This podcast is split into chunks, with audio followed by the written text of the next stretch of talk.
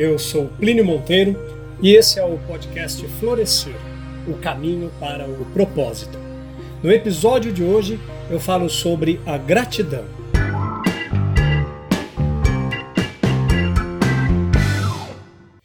Eu começo nossa reflexão de hoje recorrendo a uma frase dentro de uma tradição milenar. A tradição judaica transmite o seguinte ensinamento aquele que desfruta de um bem qualquer neste mundo, sem dizer antes uma oração de gratidão ou uma bênção, comete uma injustiça. Como não há de se passar pela vida sem se desfrutar de um bem qualquer, material ou imaterial, também não há de se passar por ela sem que sejamos gratos a algo ou alguém. A expressão judaica por excelência de obrigado, gratidão e reconhecimento é Baruch Hashem, que significa graças a Deus ou louvado seja o Senhor.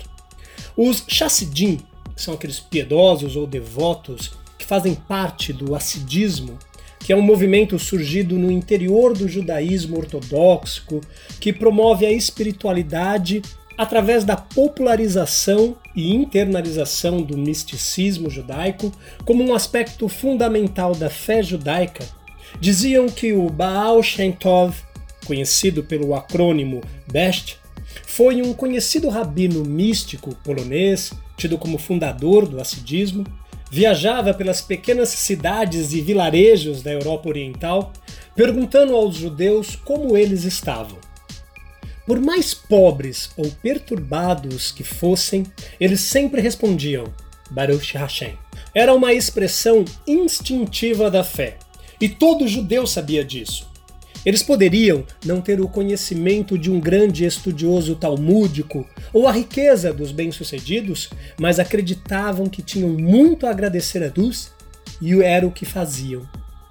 No livro Pequeno Tratado das Grandes Virtudes, de André Comte-Sponville, filósofo francês, doutor pela Universidade de Paris, no Panthéon Sorbonne. Há um capítulo específico sobre a gratidão que nos dá uma boa visão sobre essa virtude tão importante e por vezes tão esquecida.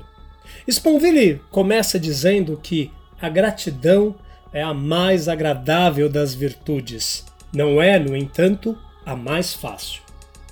Mas o que vem a ser virtude?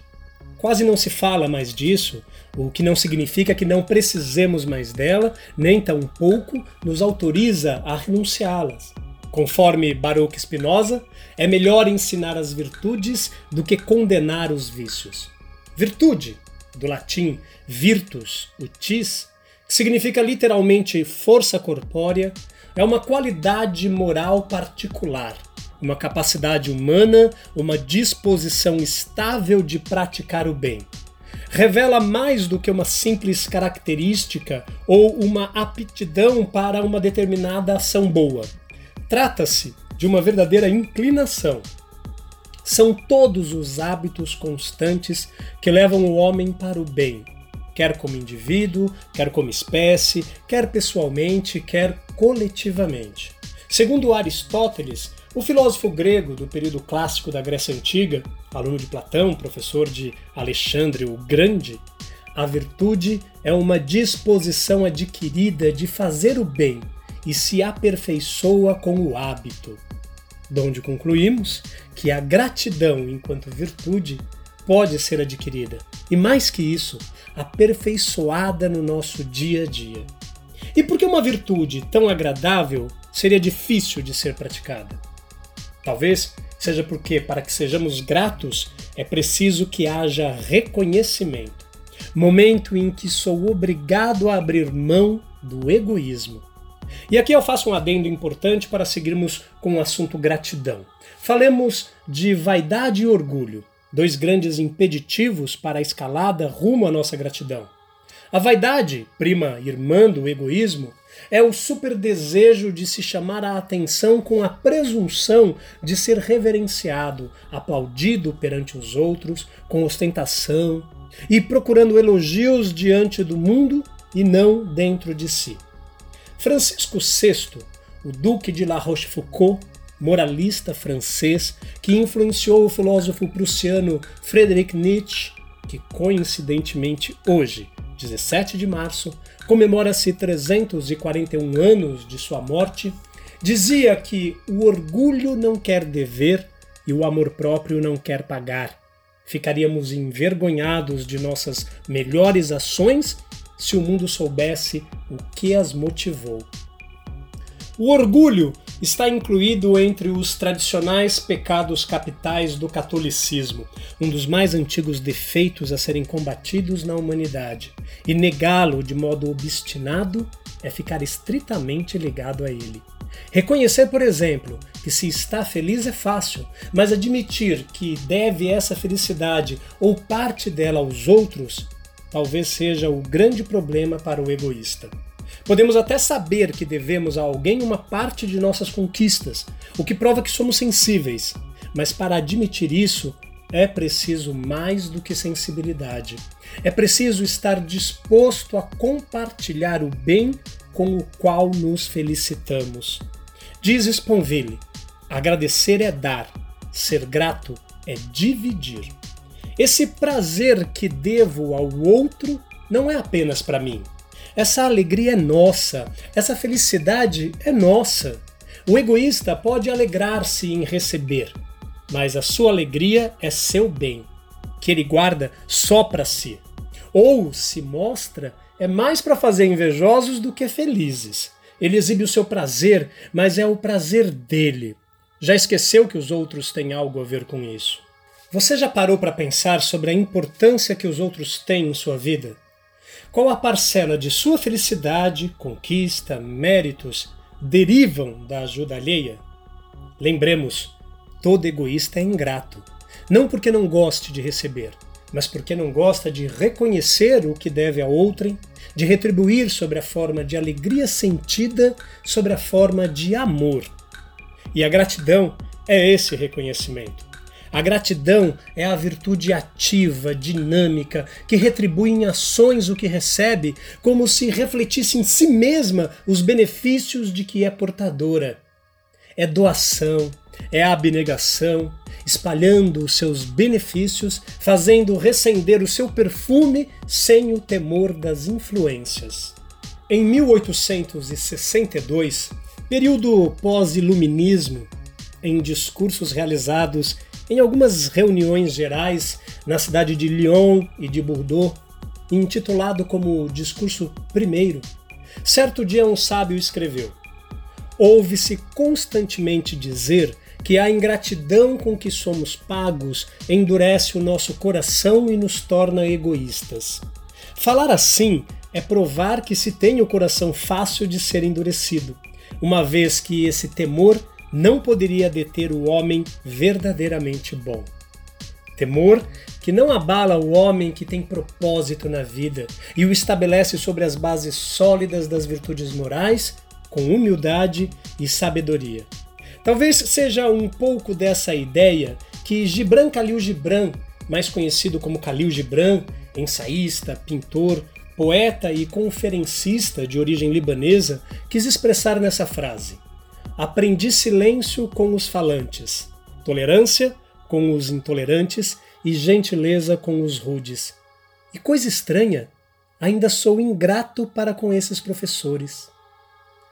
A gratidão é uma virtude tão importante que é impossível de desconectá-la da associação que tem em todas as expressões religiosas ao redor do mundo.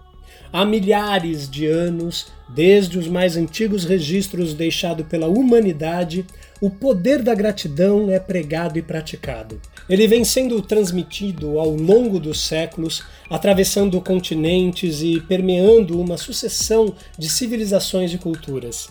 As mais importantes religiões do mundo, como o cristianismo, o islamismo, o judaísmo, o hinduísmo, giram em torno da gratidão. Maomé líder religioso, político e militar árabe, disse que a gratidão pela abundância recebida é a melhor garantia de que mais abundância virá. Siddhartha Gautama, o Buda, o príncipe, afirmou que não há motivo para sentir algo que não seja gratidão e alegria. Lao Tse, escritor da antiga China, fundador do taoísmo filosófico, declarou que se você se alegrar com a maneira como as coisas são, o mundo inteiro será seu. Krishna, o oitavo avatar de Vishnu, um dos deuses hindu, disse que aceita com alegria tudo que lhe é oferecido. O rei Davi, segundo rei sobre todo o reino unificado de Israel, falou sobre a necessidade de darmos graças a todo o mundo e a tudo que existe entre o céu e a terra. A gratidão tem também importante papel na cultura japonesa há séculos e deriva do período feudal, onde os samurais tinham a obrigação de devolver favores aos outros como forma de manter a harmonia e a cordialidade em suas relações humanas e sociais.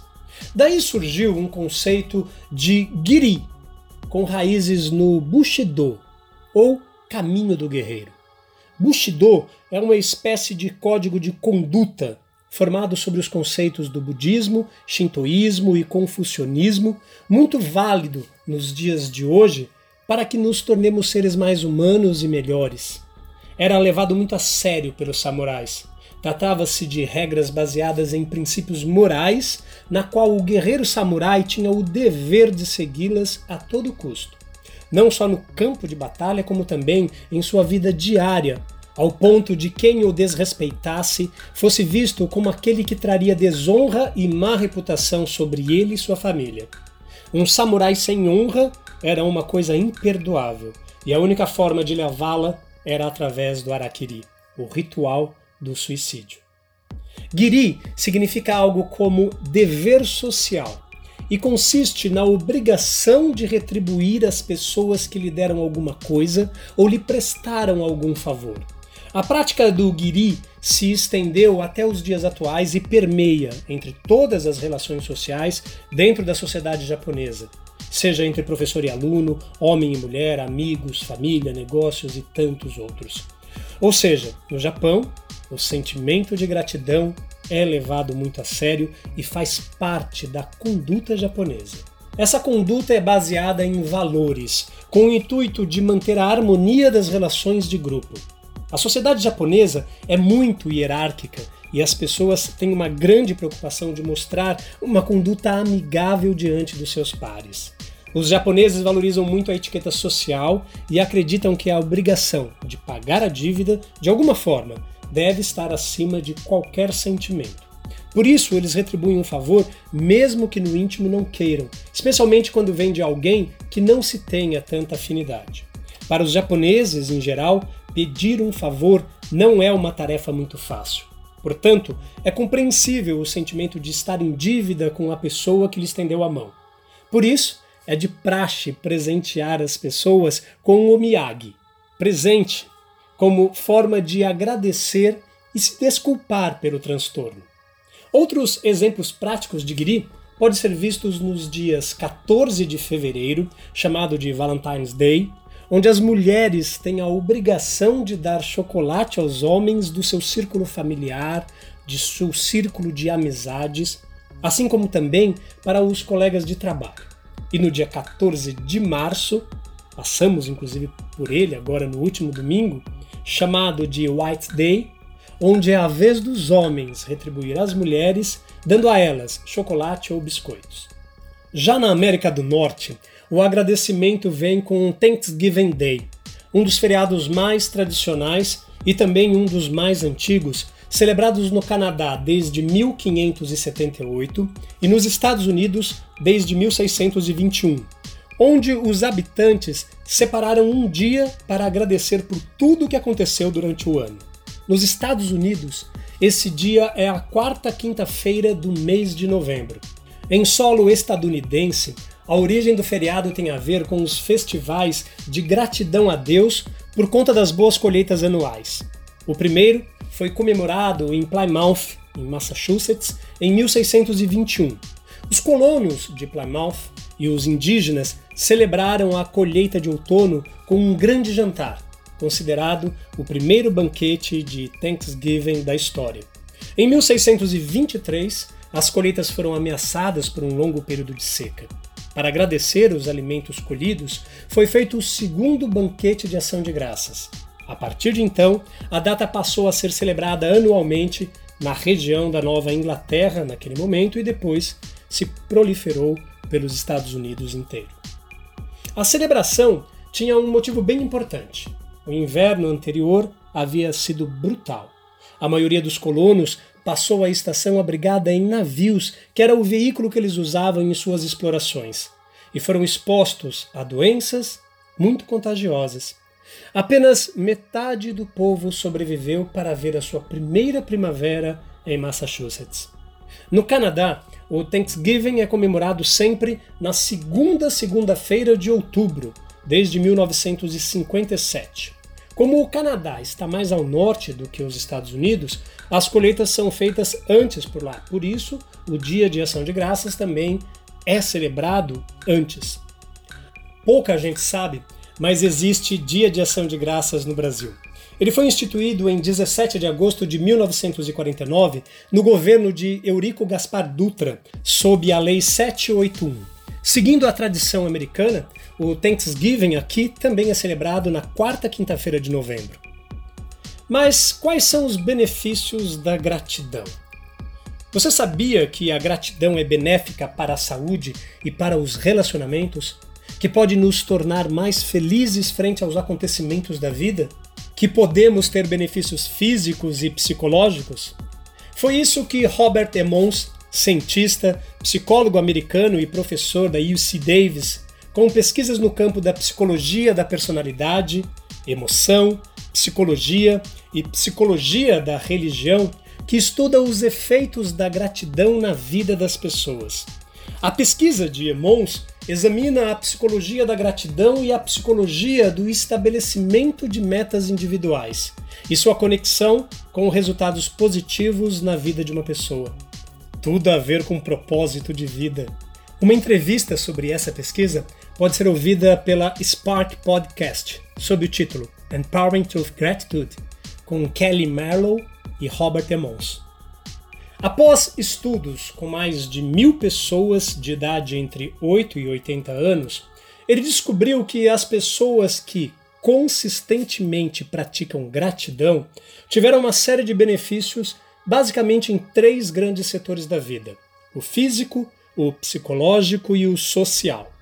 Os benefícios voltados à parte física foram melhoras no sistema imunológico, menor incômodo com dores, menor pressão sanguínea, passaram a praticar mais exercícios e a terem maiores cuidados com a saúde, além de dormirem mais e sentir-se com mais energia quando caminhavam. Os efeitos psicológicos giravam em torno de maiores níveis de emoção positiva. Ficaram mais alertas, vivos e acordados. Relataram mais prazer e alegria, mais otimismo e mais felicidade. Nos efeitos sociais foram reportados mais prestatividade, generosidade, compaixão e mais perdão. As pessoas também relataram estarem mais extrovertidas e sentir-se menos sós e isoladas. E tudo isso ocorre por um simples motivo: a liberação de dopamina. Os neurotransmissores dessa família atuam no sistema nervoso central e influenciam, por exemplo, o nosso humor. Também fazem parte desse grupo a noradrenalina e a adrenalina. O neurotransmissor ele é responsável pela sensação de recompensa. Ao praticar a gratidão, essa sensação boa se prolonga por mais tempo. Um outro benefício da gratidão é reportado pelo psicólogo numa pesquisa patrocinada pela John Templeton Foundation de um investimento de aproximadamente 905 milhões de dólares, onde ele avaliou o chamado efeito Young Life, realizado com um Ministério de Jovens Cristãos, para analisar o chamado frutos espirituais dos adolescentes, tentando responder perguntas como: que fatores psicológicos e sociais contribuem para o desenvolvimento de virtudes de caráter, como a paciência, bondade, generosidade, tolerância, gratidão e abnegação em adolescentes? E que papel desempenha a participação em organizações religiosas ou transformação religiosa? Esse projeto rastreou adolescentes envolvidos na Young Life, essa vida jovem, com o Ministério de Jovem Cristão. Para ver como os elementos das atividades da Young Life com adolescentes impactavam o seu desenvolvimento nessas áreas de caráter, que podem ser consideradas como um fruto espiritual. Emons é conhecido por trabalhar em vários projetos de pesquisa com foco na gratidão. Um deles está no Instituto de Antropologia Cognitiva e Evolutiva, no setor de desenvolvimento do caráter do adolescente, na Universidade de Oxford. Ele aborda muitas maneiras de permanecer grato em diferentes situações da vida e descobriu, por meio de sua pesquisa, que a gratidão inspira felicidade. Focado em encontrar maneiras de gerar gratidão na juventude, descobriu que praticar atos de gratidão, como registrar coisas pelas quais alguém é grato, por exemplo, pode promover o bem-estar. Esse estudo, intitulado In Science of Gratitude, pode ser encontrado na gratitudepower.net.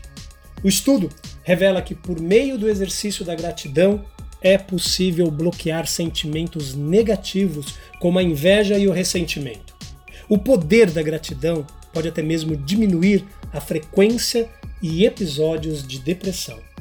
Outro fator interessante é que a gratidão reduz a sua necessidade de ter controle sobre as coisas aquela vontade de que tudo tem que estar perfeito, aquele sentimento de que as outras pessoas têm de agir da forma como você quer e você tem que ter as coisas que deseja para ser feliz. Ela passa a se tornar menos relevante, pois você passa a focar na gratidão por ter aquilo que já tem e aprender a aceitar melhor aquilo que não tem e que não pode ser mudado. Emmons e McCullough descobriram que é possível mudar o bem-estar subjetivo das pessoas, apenas escrevendo cinco coisas pelas quais é grato em sua vida. Só escreva e faça isso uma vez por semana durante algumas semanas. Os efeitos foram comparados com um grupo que escreveu os seus aborrecimentos e as suas reclamações, constatando no fim do experimento que quem escreveu a gratidão quem passou a relatar todos os seus momentos de gratidão parece aumentar o seu bem-estar subjetivo em relação aos casos que escreveram as reclamações e os aborrecimentos. Para se ter uma ideia, a vida em geral dessas pessoas melhoraram, as pessoas passaram a pensar no futuro com mais ânimo Sintomas físicos negativos começaram a diminuir, passaram a cuidar mais do corpo e tiveram os seus hábitos de saúde em geral mais saudáveis, aumentando cerca de uma hora a mais em atividade física apenas por pensar em coisas com gratidão. Lembraram ainda que a gratidão é colocada por várias religiões como algo positivo, mas esse sentimento vai além do espiritual, já que ele é essencial para a saúde emocional. Você já parou para pensar que eu, ao invés de agradecer, poderia compartilhar verbalmente esse agradecimento com frases como: Estou muito agradecido a você, isso é importante para mim? Será que surgiria algum efeito? Foi isso que Matt Seligman, psicólogo estadunidense, professor da Universidade da Pensilvânia, ex-presidente da Associação Americana de Psicologia, desenvolveu com Christopher Peterson, a contraparte positiva do Manual de Diagnóstico e Estatística das Desordens Mentais, a DSM. Em lugar de focar no que deu errado, foca nos pontos fortes e virtudes do caráter, olhando para o que deu certo. Ele usa essa intervenção e a chama de visita de gratidão. Além de escrever pelo que é grato, você escreve uma carta a alguém expressando o quanto está agradecido.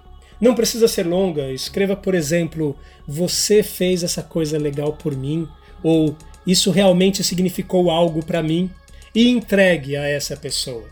Será que esse gesto seria capaz de aumentar a sua felicidade?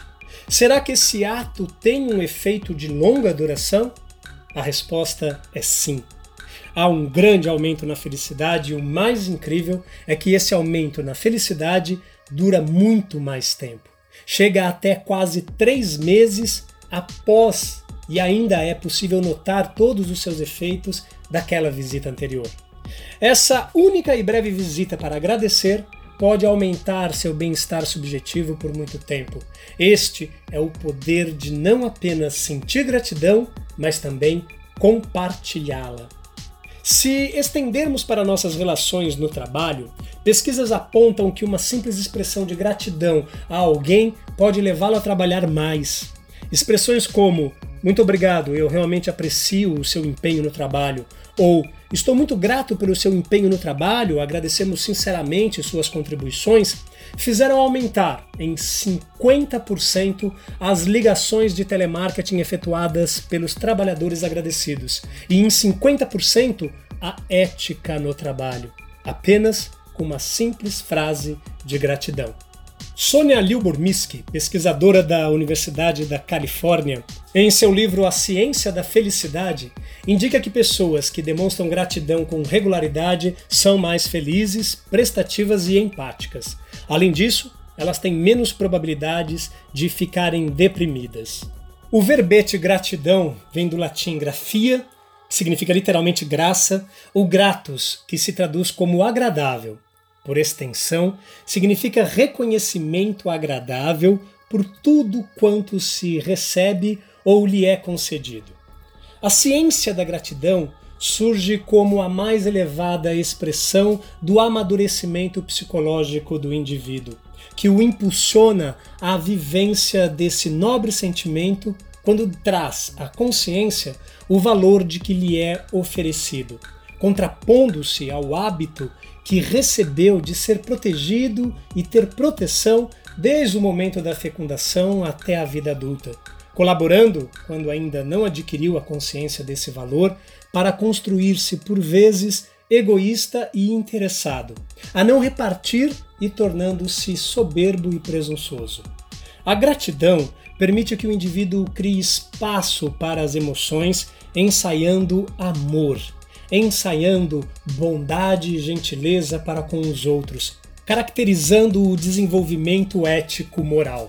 O amor assinala-se nessa fase através do anseio de servir, de contribuir, de gratular. Quanto mais desenvolvo o sentido de afeto, mais expressivo fica o sentido de retribuição o sentido de que tudo é movimento no universo, uma forma de dar e de receber, de conceder e de retribuir, e qualquer conduta diferente a isso pode criar desajustes. A forma mais simples de retribuição inicial passa a ser a gratidão como forma de bendizer a todos aqueles que contribuíram para que alcançasse o patamar que chegou, localizando-se no contexto social. O despertamento para a gratidão inicia-se por uma forma de louvor a tudo e a todos, pois somente quem possui beleza e harmonia pode identificá-las onde quer que se encontrem. Não havendo essa sensibilidade no ser humano, não há como distinguir-se o banal do especial, o grotesco do belo e assim por diante. Para que haja gratidão, a criatura deve ter uma espécie de encanto pela vida Compreenda a magia do existir, percebendo-se as dádivas à sua volta. A gratidão é sempre em relação ao outro. Por isso, sem conhecimento de si próprio, abriria a estranha possibilidade de ser grata ao ego. Agradecer, portanto, significa ser um ente consciente da realidade existencial, humilde, com um sentimento de alegria por tudo quanto é feito por outros, mesmo que sem ter ciência em favor e em benefício dos demais. Isso é amadurecimento psicológico, compreendendo que ninguém é autossuficiente a tal ponto que não dependa de nada ou de ninguém, numa soberba que lhe expressa fragilidade emocional. Sem esse conhecimento, a gratidão não vai além da presunção do devolver. De nada se ficar devendo a outrem, de passar incólume pelos caminhos existenciais sem carregar débitos. Quando se é grato, alcança-se a individuação que liberta. Para se atingir, no entanto, esse nível, o caminho é longo, atraente, fascinante e desafiador. Carl Gustav Jung psiquiatra e psicoterapeuta suíço que fundou a psicologia analítica, relatou que a finalidade da vida não é a aquisição da felicidade, mas a busca de sentido, de significado, ou seja, de conhecer-se para atingir o propósito da vida, no conceito junguiano, o sentido existencial, o seu significado transpessoal é mais importante do que as sensações que decorrem do ter e do prazer. O significado existencial caracteriza-se pela busca interna, pela transformação moral e intelectual do indivíduo ante a vida, pelo aproveitamento do tempo na identificação do self com o ego. É um sentido profundo, a princípio de autorrealização, depois de autoiluminação, de autoencontro. Enquanto ego prefere o mergulho nas sensações do poder, do gozar, do tocar e sentir, o self preocupa-se com o vivenciar e ser, ampliando os seus horizontes de gratidão, trabalhando conhecimento e vivência de tal modo que todo o encanto a veste de beleza e de saúde, estendendo-se a todas as formas de vida, às mais variadas manifestações existenciais, rumando ao cosmos. A miopia emocional resultante do egoísmo faz sombra no comportamento do ser humano. Impede-o que veja a harmonia existente na vida, assim como o louvor, o júbilo e a gratidão. Narra-se que, em um circo muito famoso que se apresentava em Londres faz muito tempo, mantinha um elefante gentil que era motivo de júbilo das crianças, dos adultos, dos idosos de todos que compareciam no espetáculo no qual ele era a atração. Chamava-se Bozo e era muito dócil. Bailava com o corpanzil, movia-se com suavidade, deitava-se e erguia-se com leveza. Oportunamente, para surpresa geral, o paquiderme tentou atacar e matar o seu tratador, o que causou imenso desgosto, porque agora urra-se colérico, ameaçando todos os que se acercavam da sua jaula, tornou-se um perigo público e as autoridades solicitaram ao proprietário do circo que o eliminasse. Diante da injunção para não perder totalmente o dinheiro que Bozo representava, o seu dono resolveu utilizá-lo para um último espetáculo, quando ele deveria morrer publicamente e, a fim de que tal sucedesse, anunciou a futura ocorrência e vendeu ingressos para o trágico acontecimento. No sábado assinalado, pela manhã, antecipadamente anunciado, o circo encontrava-se repleto de curiosos e de insensíveis que ali estavam para ver a morte do animal que antes os distraía, numa demonstração cruel e selvagem de indiferença. Na jaula circular, o animal movimentava-se agressivo, emitindo sons estranhos e arrepiantes. Do lado de fora, os homens uniformizados, que se equipavam para o final terrível, estavam prontos. Nesse momento, enquanto o proprietário anunciava o fatídico acontecimento que logo teria lugar, alguém deles se aproximou, tocou-lhe o ombro e disse quase com doçura: Não seria mais útil se o senhor pudesse manter vivo o animal? O empresário respondeu quase com rispidez: Não tenho como poupá-lo, por quanto ele enlouqueceu e pode matar alguém. Permita-me então entrar na jaula e acalmá-lo num breve tempo em que lhe possa falar? Estremunhano, o dono do circo, olhou para aquele homem de pequena estatura e redarguiu. Se eu consentisse uma loucura dessas, o elefante o faria picadinhos matando-o de forma impiedosa. Eu correrei o risco, afirmou o estranho. E para poupá-lo de problemas ou contrariedades, eu assinei esse documento que lhe entrego, assumindo toda a responsabilidade pelo meu ato. O empresário olhou o papel de relance, anunciou ao público a proposta e a massa informe, desejosa de sensações fortes, como no circo romano do passado, aplaudiu a anuência. A porta de ferro foi aberta e o homem adentrou-se na jaula. O animal pareceu irritar-se ainda mais, parando o movimento circular, enquanto o visitante falava-lhe baixinho palavras que ninguém entendiam em um tom melódico, fazendo lembrar uma canção mântrica.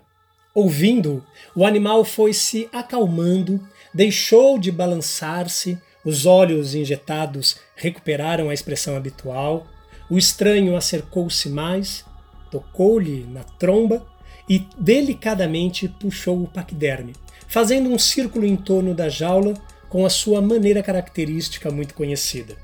O público, tomado de surpresa, aplaudiu o ato, e naquele instante o visitante da jaula saiu calmamente como entrara, tomou do chapéu coco e do paletó, vestindo-se e saiu sem dar importância à mão distendida do agora feliz proprietário de Bozo.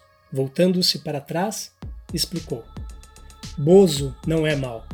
Ele estava apenas com saudades do Hindustani, o idioma no qual foi amestrado após nascer. Tratando-se de um elefante hindu, ele estava com saudade da sua terra, da língua materna, e acalmou-se, tendo sua paz restituída. E não apertou a mão do diretor do circo. Surpreso, o ambicioso proprietário olhou com mais cuidado o documento que tinha na mão e foi tomado de mais espanto porque estava assinado por Joseph Rudyard Kipling autor e poeta britânico, considerado o maior inovador da arte do conto curto. Os seus livros para crianças são clássicos da literatura infantil e o seu melhor trabalho dá mostras de um talento narrativo, versátil e brilhante. Um dos escritores mais populares da Inglaterra em prosa e poema do final do século XIX e início do século XX laureado com o Nobel de Literatura em 1907, tornando-se o primeiro autor de língua inglesa a receber esse prêmio e até hoje o mais jovem a recebê-lo. O inesquecível amigo dos animais, que escrevera inúmeras histórias sobre eles e que foram traduzidas em muitos idiomas. A gratidão de Kipling ao animal saudoso devolveu-lhe a vida, enquanto Bozo, por sua vez, ouvindo a música doce do idioma a que estava acostumado, expressou a sua gratidão, recuperando a calma. Mas muito além das palavras, são os atos que devem ser considerados como recursos de dignificação humana. A paz de fora inicia-se dentro de cada ser. Também assim é a gratidão. Ao invés do anseio de recebê-la, sejamos os mais doadores espontâneos e curemo-nos de todas as mazelas, ensejando harmonia generalizada. A vida sem gratidão é estéril e vazia de significado existencial. Segundo o professor, escritor, orador e filântropo brasileiro Divaldo Pereira Franco, ele nos fala: a gratidão é a assinatura que Deus coloca na sua obra.